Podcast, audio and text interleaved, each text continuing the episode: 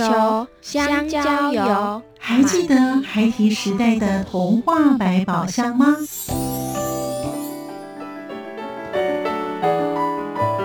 我是桂文雅，世界是一本美丽的书。我是曹俊彦，从小就喜欢画画。我的人生我是王淑芬。当全世界都在下雨，泥泞不堪，全世界。我是王家珍，持续不断，好好的写。我是林世仁，创作儿童文学，让我找到自己生命中的阳光，可以探寻到生命中充满不可思议的兴奋。现在就跟着徐凡，我们一起施展魔法，回到时光隧道里，一起去挖掘笔尖上孩提的奇幻之旅吧。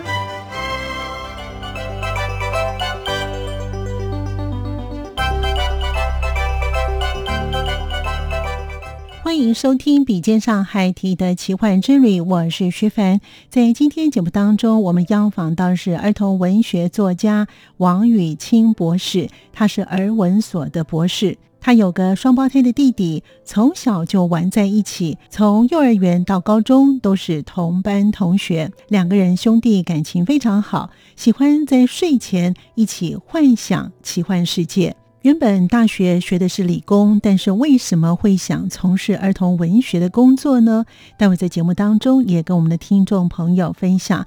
另外，老师也说，童话最重要的不是要去教孩子什么，而是要投入在其中，乐以忘忧。能够从书中找到体悟与醒思，准备好了吗？我们就赶快跟着儿童文学作家王雨清老师一同进入他的奇幻旅程的故事。欢迎收听作家私房话。我是王雨清，不要被儿童文学限制了你对儿童文学的想象。儿童文学是充满无限可能的。无论是形式上或者是内容上，都是。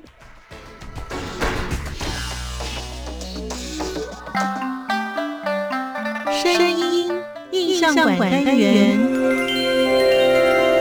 个双胞胎弟弟，我们从幼儿园到高中班同学，感情非常的紧密。最喜欢的活动就是睡前的幻想活动。出版作品可以试试看呢，不管我能不能成功，我都看到人家是可以透过努力去实现一个梦想。所以我觉得对我来说，童书最重要的不是去教他们什么，而是能够让他们能够投入在其中，乐以忘忧。我自己的想象的那一种风格的怪兽。我脑中就很自然的形成了一个云怪兽，因为我非常喜欢云朵、云彩这种东西。欢迎朋友们收听今天的节目。在今天节目当中，我们非常开心邀访到的是儿童文学作家王雨清呢。哇，他很优秀，他是个儿童文学博士哦。所以他现在呢都是呢专职于童书的创作。另外呢，他真的非常会得奖，他得的奖项呢真的超多的，我可能要念一下哦。他获得呢九个年度童话奖，以及呢。呃，少儿文学奖，还有国语日报的穆迪奖、好书大家读的年度最佳读物奖，以及教育部的文艺创作奖等等。那其他的出版呢也不少喽，它有妖怪新闻社系列，还有呢动物星球侦探事件簿等等哦。他的著作呢有哪有哪些的特色呢？以及他为什么会写作呢？他的写作的风格又有哪些呢？在今天节目当中，我们会跟听众朋友分享。首先呢，我们要先请呢雨清老师呢跟我们听众朋友先打声招呼了。雨清老师您好。哎，徐凡您好，听众朋友大家好，我是雨清。是您的著作真的是不少哎哈，好，所以而且你还有你的作品是蛮多元化的哦。那其实呢，我们也很想要了解啊，在你的成长的过程当中啊，您是不是有一些比较记忆深刻的事情呢？后来跟你写作会有关系吗？我第一个想到的就是，呃，我有一个双胞胎弟弟哦，嗯，就是双胞胎弟弟，所以我们从幼儿园到高中。都是同班同学，然后感情非常的紧密。然后我们小的时候呢，睡在同一个房间嘛，我们最喜欢的活动就是睡前的幻想活动。我们会在脑对幻想活动，哇，那就灯关的暗暗的，然后我们就在脑中设计各种东西，这样。然后比如说漫画里面的道具，小叮当的道具啊，或者是什么圣斗士星矢的圣衣啊。设计铁金刚，我们就靠着脑袋这样子，然后互相讲给对方听。最后回想起来，我们从小就很喜欢这样创造性的活动吧。哇，那你这样子常常两个人这个幻想的活动，一直到多大？嗯，一直两个分开睡，应该到国中了吧？哇，国小的之前都是睡在一起，到国中之后，我们各自有各自的房间。嗯，但是我们的兴趣非常相近，喜欢漫画，喜欢热门音乐，喜欢电动，喜欢小说，以及模型跟遥控汽车。到现在，我们都还是常常通电话的时候，就是聊这些东西。对，对对对，太棒了，太棒了。嗯，然后更重要是我们两个会。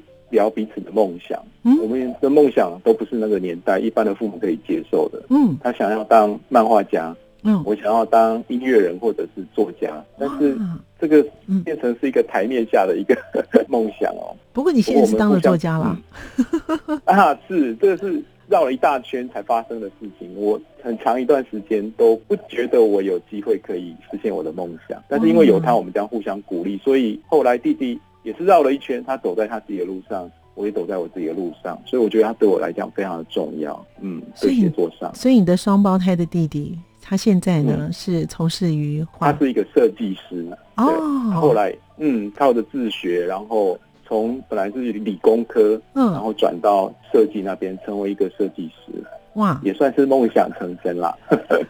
也就是因为你们小的时候呢，常常喜欢幻想。其实你的著作呢，有很多像譬如说《妖怪新闻社》，还有这个《动物星球》，哎，都是非常呃科幻或是奇幻的，也跟你小时候的成长是有关系的吧？哦，肯定是有的，因为从小可能又是男生嘛，从小很喜欢。比如说看书的话，就很喜欢《封神演义》啊，《西游记》这种这种东西。然后长大以后就会喜欢奇幻小说啊。那漫画就不用说了，漫画里面，尤其日本漫画，大部分都是带有很高的幻想跟冒险成分的。嗯。然后到了高中、大学就开始喜欢看一些侦探的小说。嗯。对。那所以我觉得这个东西可能对我来讲很通俗、很娱乐，然后可以把你紧紧的抓住这样。所以。这种题材对我来讲，就是好像是非常自然而然的。嗯，那你还记得在你成长的过程当中，那你喜欢看一些比较奇幻的小说，有哪一本书对你来说呢吸引力是蛮吸睛的呢？蛮吸睛的，哇，这要该从哪里说起呢？我觉得可能比如说像小说的话，像尼尔盖曼的东西，我就觉得很有意思，因为尼尔盖曼他会把。很多神话的元素加以拆解，甚至用他自己的方式去破坏它、变形，然后把它重组，变成尼尔盖曼的故事。所以，与其说是某一本作品，我觉得不如说尼尔盖曼的观念给我很大的影响。雨欣老师是从什么时候开始呢？想要从事写作这个创作的这份工作呢？因为从小的话，我好像也没有什么特别厉害的长处，就是只有作文好像可以写的比人家多一点，老师改的很痛苦这样。但是呢，我我好像也没什么机会参加作文比赛，班上比我厉害的同学多的是，对吧？大家都是作文高手哦。嗯，所以我也实际上没有得过什么作文的奖项。嗯。那到了研究所的时候呢，我的室友就是现在很出色的作家林哲章先生哦。我看着他这样子挑灯夜战，这样熬夜写故事，一篇一篇的，从一开始就得一些奖，然后后来变成一个成功的作家。我觉得说哇，人的梦想真的是可以实现的。然后我看他这样，他也很鼓励我说，你也可以试试看啊，如果想写的话就可以写。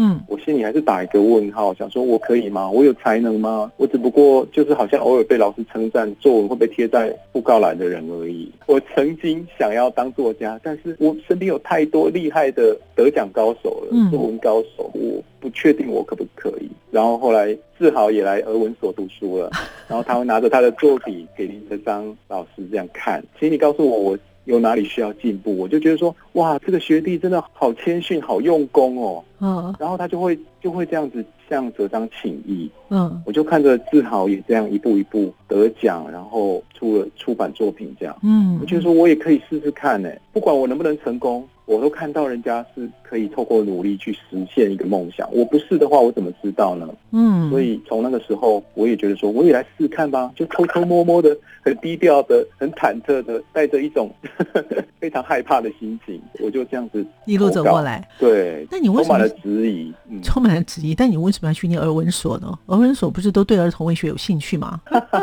你还念到了博士，这是一个真的是一个缘分呢。我真的觉得，因为我自己依照家里的一种传统的观念吧，我去读了理工科，我也是理组的，但是我心里面知道，我一直都是一个文科生，但是。我的个性是非常懒散的，我就喜欢故事，我就喜欢国文这件事情。嗯，但是像历史啊、地理，我好像兴趣也不高。好，就这样子一路呢，走到了儿文所，念完了硕士跟博士哦。那现在呢，从事于写作的工作哦，好像你就加入了作家的行列了哦。那其实呢，雨欣老师的作品啊，我们刚才有提到说，你的类型呢会以冒险啊、悬疑类型的故事，为什么呢？这个是有特别吸引你的地方，然后你写出这样的一个作品呢，是希望给小朋友跟你有一样的不同的想法吗？还是可以一起进入你的故事领域当中呢？其实我觉得儿童文学这件事情非常特别而且可贵的地方，就是说它不像成人文学，成人可以去尝试各种不同的、比较深奥的、比较复杂的、比较抽象的东西。嗯，大部分小孩都很直接，所以我觉得对我来说。童书最重要的不是去教他们什么，而是能够让他们能够投入在其中，乐以忘忧。我觉得这个很重要，因为我觉得好的文学呢，你能够让他读得下去，这是第一步。读得进去，他觉得有乐趣，他可能可以从故事里面找到一些感动，找到一些体悟，找到一些醒思。嗯，那这个东西，我就觉得这个文学如果真的有所谓的教育作用的话，这个东西。就产生了。对我来说，悬疑冒险乍看是一个非常通俗的，人家会觉得很拔辣，可能很洒狗血。但是我觉得那个是一种误解，它可以紧紧的抓住很多孩子的那种心灵，吸引他们的注意力之后，他们就可以进入故事的世界，然后感受到你所要传达的，或者是你你自己在里面所表现的东西。所以这是一种是我的嗜好，是我的偏好，也是一种手段。我觉得也是孩子会喜欢的东西。我希望他们喜欢，希望觉得。故事是有趣好读的，所以老师的作品当中呢，有呃妖怪新闻社，这个呢也都是就是你想象中呃把这个妖怪跟新闻把它做一个连接，是吗？对，就是妖怪新闻社，就是其实仔细一看的话，因为我那时候是想要写一个，我在寻找一个比较特别的侦探的类型，然后因为侦探可能有真正的侦探，有警探，甚至是学校老师可以抓同学谁偷了人家的橡皮擦，或者是一只小狗去侦。侦破案子有各式各样的可能，但是我要找一个比较特别的，我就想到了新闻记者，其实也很像是一种类型的侦探这样。所以你还出了一个系列哈，嗯，出了这本书之后呢，这个系列书之后呢，有没有像是小朋友啊？因为作家有时候都会作家有约啊等等，你到一些学校啦，或是跟一些座谈会的时候，小朋友对于这本书他们有什么样的反应吗？雨欣老师。小朋友啊，其实小朋友真的很可爱，他们大部分都还是会集中在哦妖怪很酷这件事情上面。对对对，他们的想法真的是整个投入在那个情境之中，他会觉得说哇，怎么会有那么酷的妖怪能够去找出这么奇怪的阴谋这样子？嗯，我觉得这样子对我来讲是好事情。因为他可以读得下去，其他的东西老师可以去引导他们思考。我觉得可以分阶段来做，我觉得这样很好。因为雨欣老师讲到这个思考哦，其实现在小朋友的思考能力比我们想象中来的强大哈。他们现在所接触的一些的资讯的平台，也比我们在成长的环境当中哦接触的来得早，也来得多。其实这个是蛮好的，可以刺激他们呢。其实呢，雨欣老师还有另外一个作品呢，就是《彩虹谷的云怪兽》哦。这个著作呢，我觉得名字取得。蛮美的，那你当时的灵感来源是什么呢？彩虹谷的云怪兽，嗯，它这个是一开始是接到一个合集的刊物的邀稿，因为我本身就是很喜欢怪兽、妖怪这种东西，然后我就想要创造一个属于我自己的怪兽，嗯，我希望它是可爱，然后很有个性。可以代表我自己的想象的那一种风格的怪兽，我脑中就很自然的形成了一个云怪兽，因为我非常喜欢云朵，云彩这种东西，嗯，所以很自然的就出现了一个蓬松松、软绵绵，然后贪吃、傻气、坏脾气，但是心地善良的怪兽。然后它打嗝的话，就会喷出巨大的彩虹，这样。嗯，就果真是儿童文学作家，你看想象力超丰富的。就是因为延伸从他这样，我们幻想的他是漂浮在一座叫做彩虹岛的上空，嗯，然后我就会想说，这个怪兽跟这些居民会不会发生什么很有趣的事情呢？嗯。这样，子然后就开始联想、浮想联翩，哇，这些怪这个怪兽跟这些居民会不会发生什么有趣的互动啊？嗯，生活上的一些很搞笑，或者是让人家觉得非常热闹的事件，这样。哇，就这样子写下去。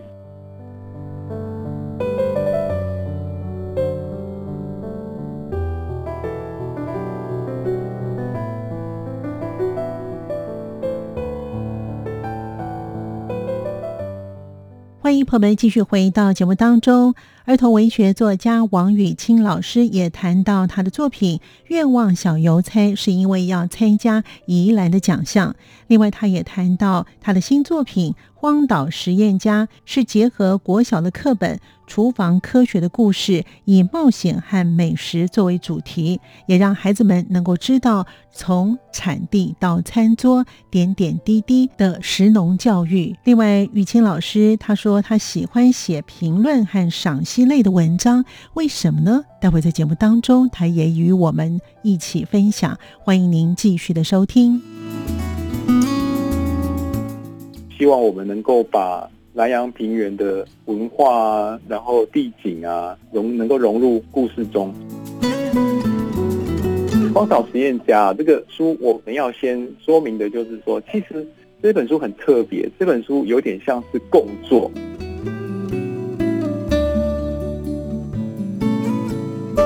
我很喜欢写评论、赏析这一类的文章。我们好像在写作的时候，我们是不是文字上会比较容易忽略掉声音的部分呢？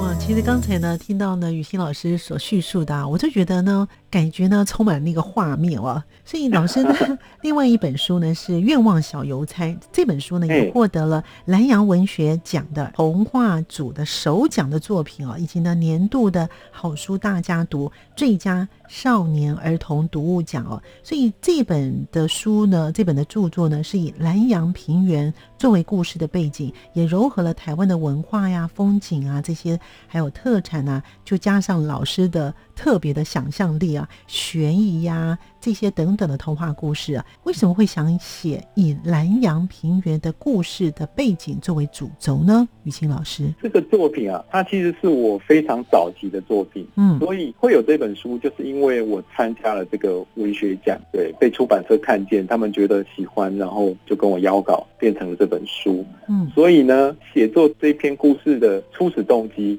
就是我为了参加南洋文学奖所写的。啊，不过，因为他作品的规范，希望我们能够把南洋平原的文化啊，然后地景啊，融能够融入故事中，所以我只去过宜兰一次，因为都乱闯乱晃，所以我并没有非常的清晰具体的知道南洋平原有什么有什么，所以还特地的做了功课，为了完成这篇作品。那你还记得？因为虽然这个本书是老师的早期的作品哦，因为这本书也获得首奖哦，就表示呢，这里面的内容呢是很多的这个评审呢是精彩的哦。那你当你到南洋平原宜兰的时候呢，让你呢嗯第一眼看到你的印象是什么？你想要把哪些的特有的东西呢放入到你的书中呢？雨欣老师在我印象中，宜兰就看过去就是很舒服，一片平原，有田地这样子，嗯然后总是细雨绵绵这样，我觉得是一个非常有特色的地方。那个景象我到现在都还是记得，就是乌云跟天光，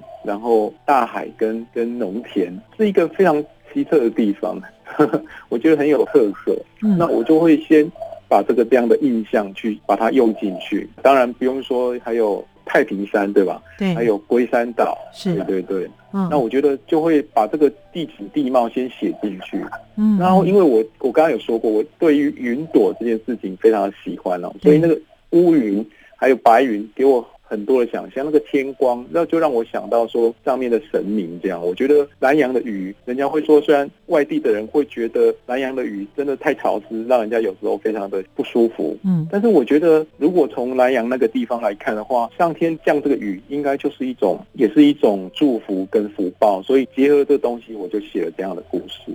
哇。那你把他们什么样的文化也融合到里面去了呢？我尽力试着这样做。另外呢，就是老师的新书呢，就是《荒岛实验家》系列哦。那实验家的一呢是过猫泡面，那二呢是野姜花煮鱼哦。所以老师对料理方面是很有研究嘛？为什么都可以在这方面也可以写的？这个书里呢，我当然想都想不到。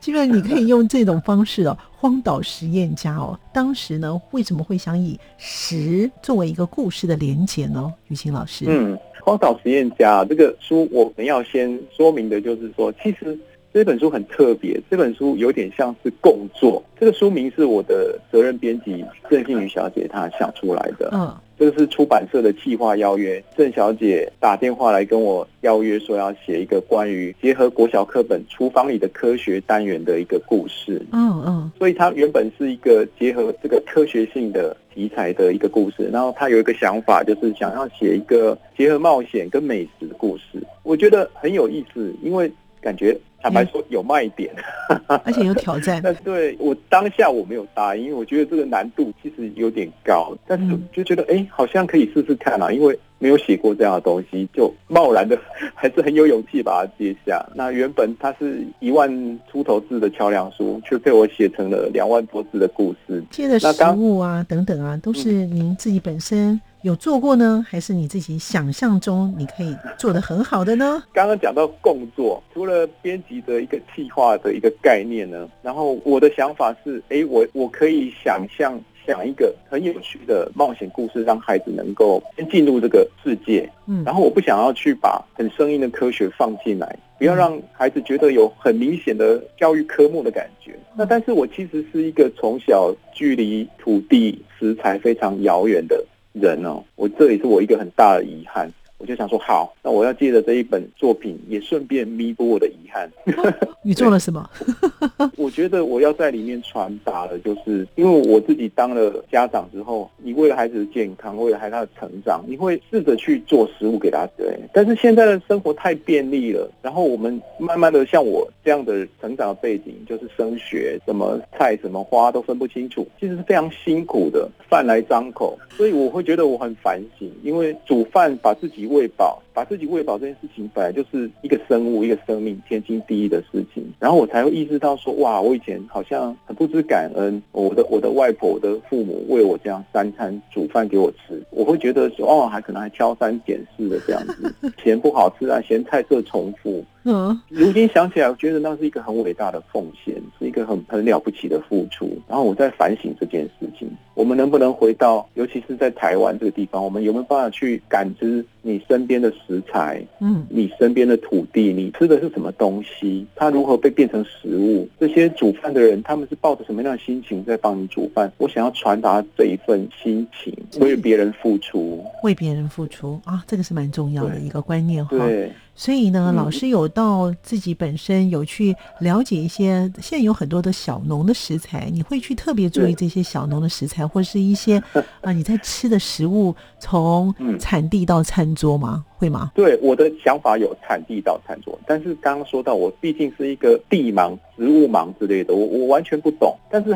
我很幸运的，就是说我太太是一个农家出身的哦的的孩子，所以她对烹饪又非常的有兴趣啊。对，所以在这个故事里面，大部分的菜色就是我咨询他的意见，对，由他设计出来的。我说，你可以不可以帮我一下？就是我真的是什么菜、什么什么怎么煮、怎么做，我都搞不太清楚，我可能会遇上大麻烦。但是他非常的热衷这些事情，还我真的非常幸运，所以他在这一方面提供了非常多的很好的意见跟想法。所以我觉得就是靠着他的帮忙，我把整个故事基模完成之后，他把这个食材跟料理的部分把它完善，所以所以变成现在这样的作品。所以里面的菜色是不是真的煮过？